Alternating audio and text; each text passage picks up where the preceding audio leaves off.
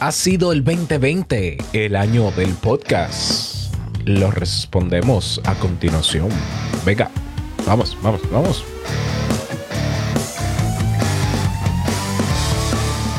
¿Estás interesado en crear un podcast o acabas de crearlo? Entonces estás en el lugar indicado porque en este programa tendrás claves, técnicas, herramientas, aplicaciones y respuestas para que lleves tu podcast al siguiente nivel.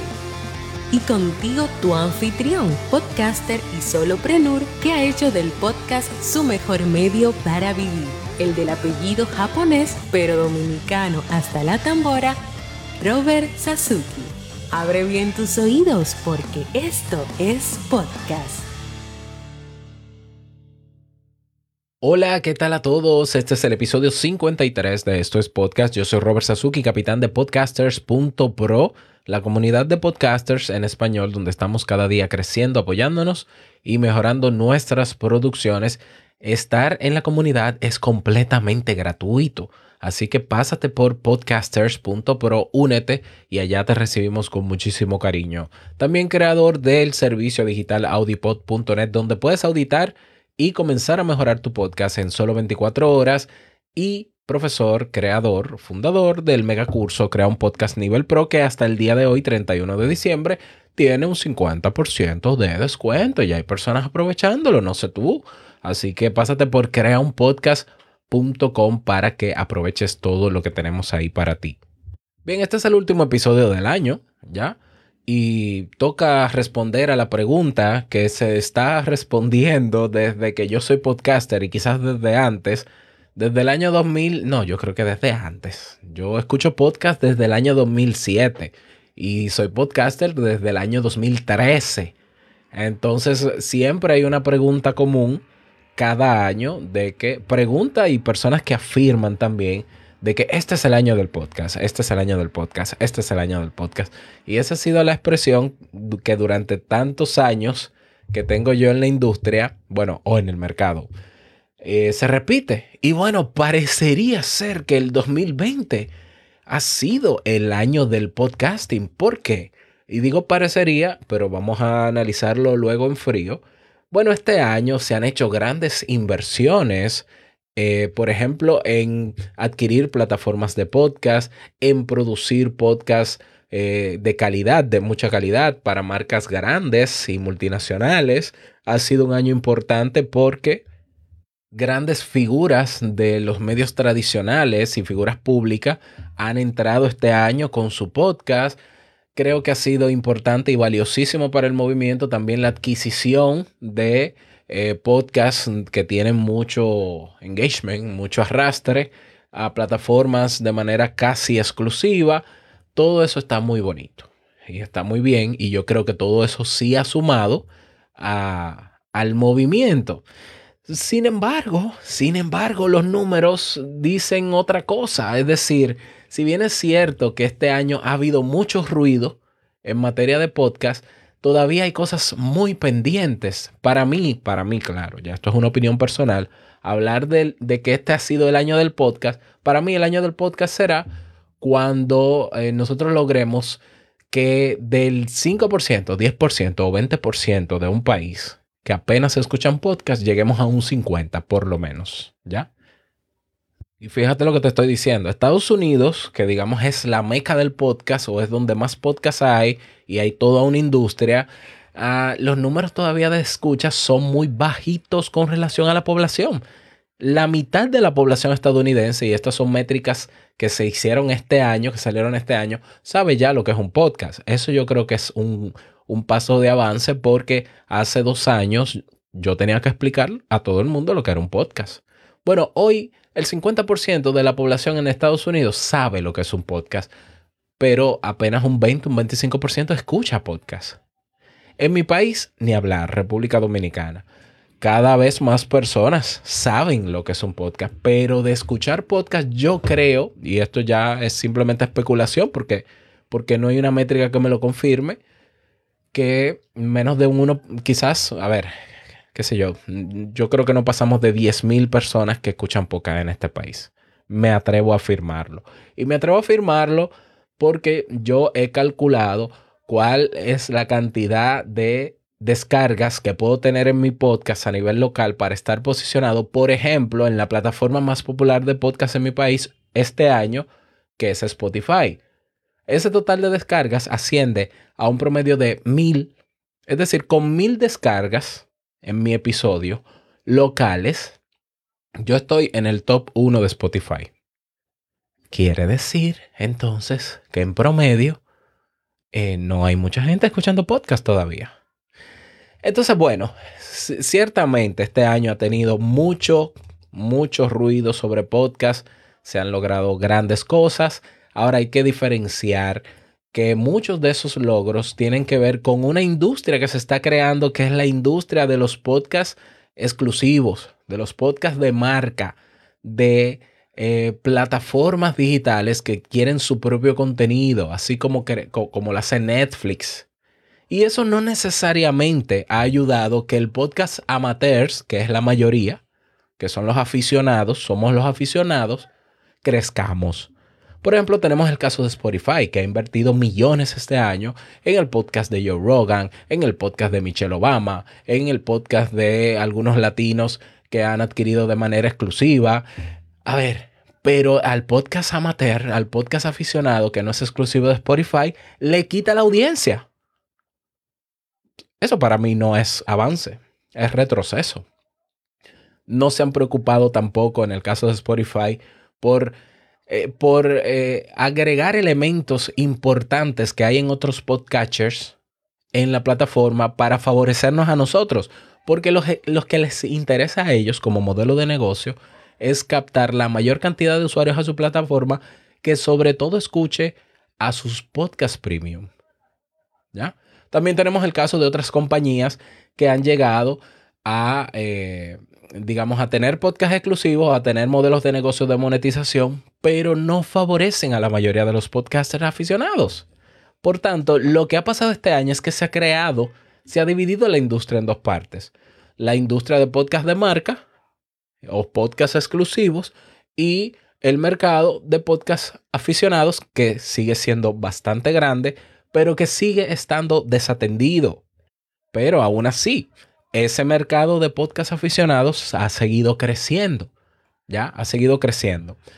Bueno, hablarte de algunas métricas importantes que pudieran hacernos creer que este ha sido el año del podcast. Por ejemplo, te voy a dar un dato.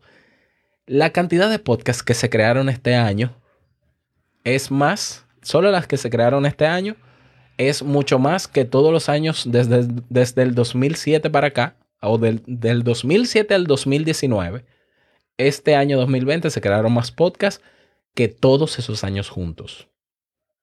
Todos. Es decir, este año creció la publicación de nuevos podcasts en casi un 150% con relación a todos los años anteriores juntos.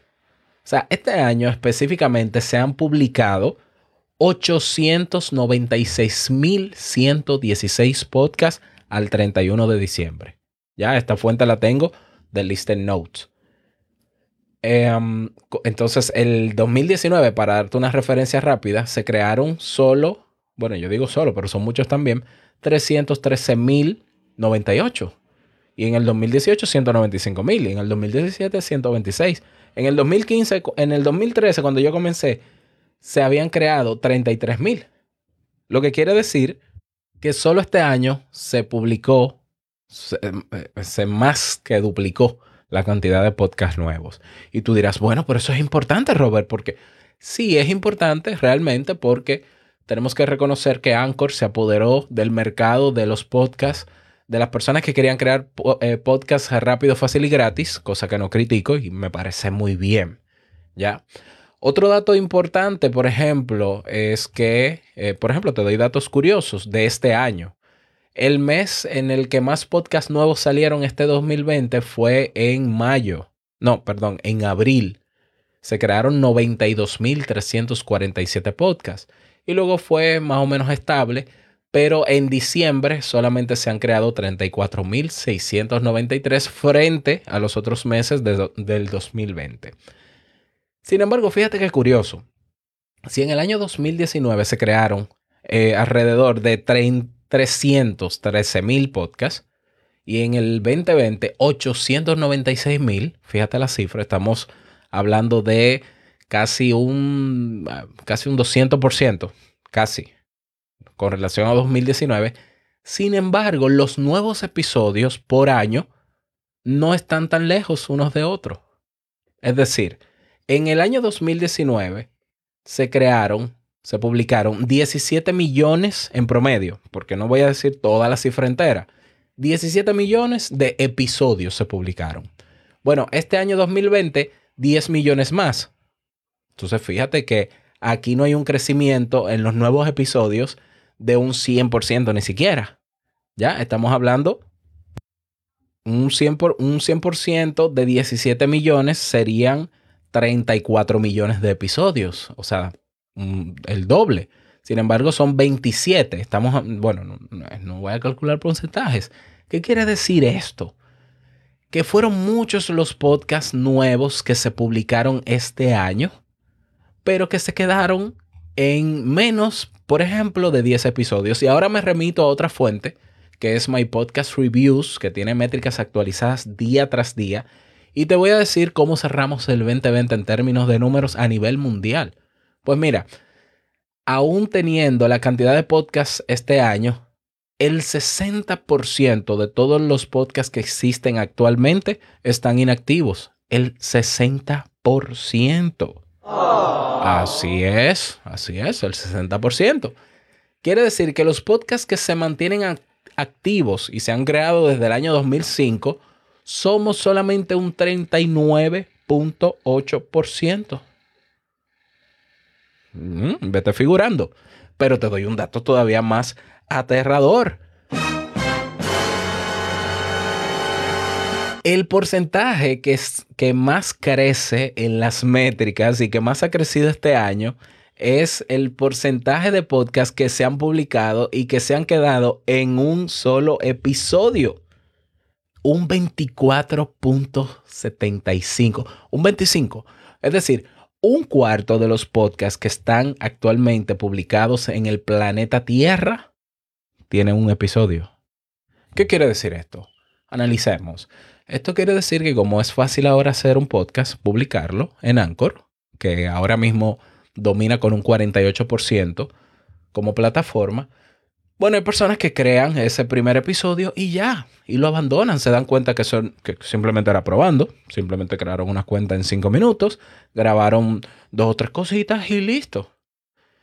Pero podcast con dos episodios es un 10% más, con dos, con tres, un 7% más, con cuatro, de cuatro a cinco episodios, un 10% más, de seis a siete episodios, un 6% más y de 8 a 9 episodios, un 5% más. ¿Sabes lo que te quiero decir con esto? Que en la actualidad solamente el 37.6% de los podcasts que existen en el mundo sobrepasan los 10 episodios. Entonces, lo que tenemos realmente para cierre de este año es un cementerio de podcast. Un cementerio. O sea, tenemos actualmente más podcasts o inactivos o abandonados con menos de 10 episodios o no sé, no sé. Eh, claro, el hecho de que, de que hayan podcasts con menos de 10 episodios no quiere decir que estén abandonados, pero abandonados son el 60%. Ese número sí está. ¿Y qué es abandonado? ¿Cuál es el criterio para decir que un, podcast está abandonado? Que realmente el término debe ser inactivo. Bueno, cuando tiene más de tres meses que no publica un episodio nuevo.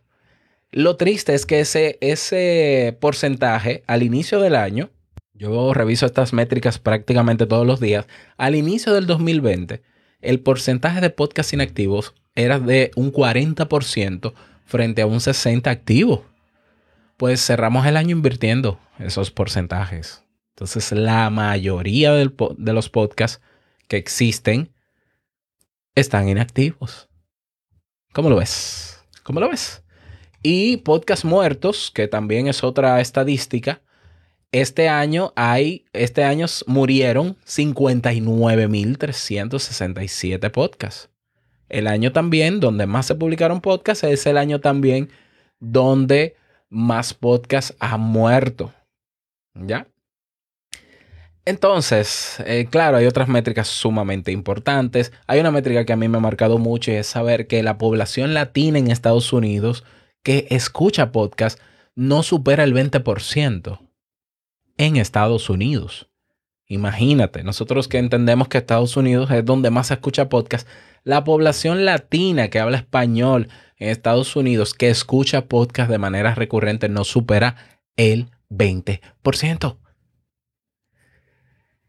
¿Es este el año 2020 del podcast? Absolutamente no. Absolutamente no. Este año sí se ha ventilado como eh, de mucho crecimiento en términos de publicaciones de podcast nuevos, pero ahí es una métrica, eh, eh, es una métrica vacía. Es solo un número, no dice nada más. Incluso he leído artículos este año de analistas de la industria del podcast que dicen que tarde o temprano nosotros estamos creando más podcasts que personas que escuchan. Yo lo había dicho aquí en mi país. Vamos a ver, se están creando muchos podcasts, está muy bonito, pero ¿estamos ayudando a crecer la audiencia de podcasts? No. Este año se crearon muchos eventos, festivales sobre podcast, lo cual a mí me parece maravilloso, pero todos esos festivales de podcast que se crearon son para podcasters. Entonces yo me pregunto, ¿cuándo vamos ahora a crear eventos y festivales para que la gente que nunca ha escuchado podcast comience a escucharlo? Ese sería el crecimiento que yo quisiera ver. Que cada vez haya más gente en todos los países que escuchen podcast. Y claro, yo no digo que no haya habido este año un aumento, pero no ha sido significativo. No ha sido significativo. ¿Ya? Entonces, ¿qué nos queda? seguir trabajando por nuestro podcast, seguir afianzando la creación de contenidos, seguir nosotros trabajando unidos como aficionados o los amateurs. ¿Por qué? Porque ahora viene una industria que va a querer comerse todo este mercado, que es la industria de las compañías que tienen sus contenidos exclusivos. Mucho cuidado con eso. Y van a querer a su público ellos. Así que nosotros tenemos, que somos la mayoría, tenemos que trabajar juntos. ¿Para qué? Para que siga existiendo el, el podcast libre. El podcast libre en diferentes plataformas, como siempre. Pero el trabajo de nosotros, y esto es una invitación que hago a todos los colegas, es a que ayudemos en nuestros países a que más personas escuchen podcast. Ya ahí, si, si nosotros logramos que eh, un país, el 50% de la población el 60, el 70, comienza a escuchar podcast, ya, ahí yo puedo decir, ok, ese, esa es la métrica que yo estoy buscando. Claro, esto es una opinión personal para decir que este es el año del podcast.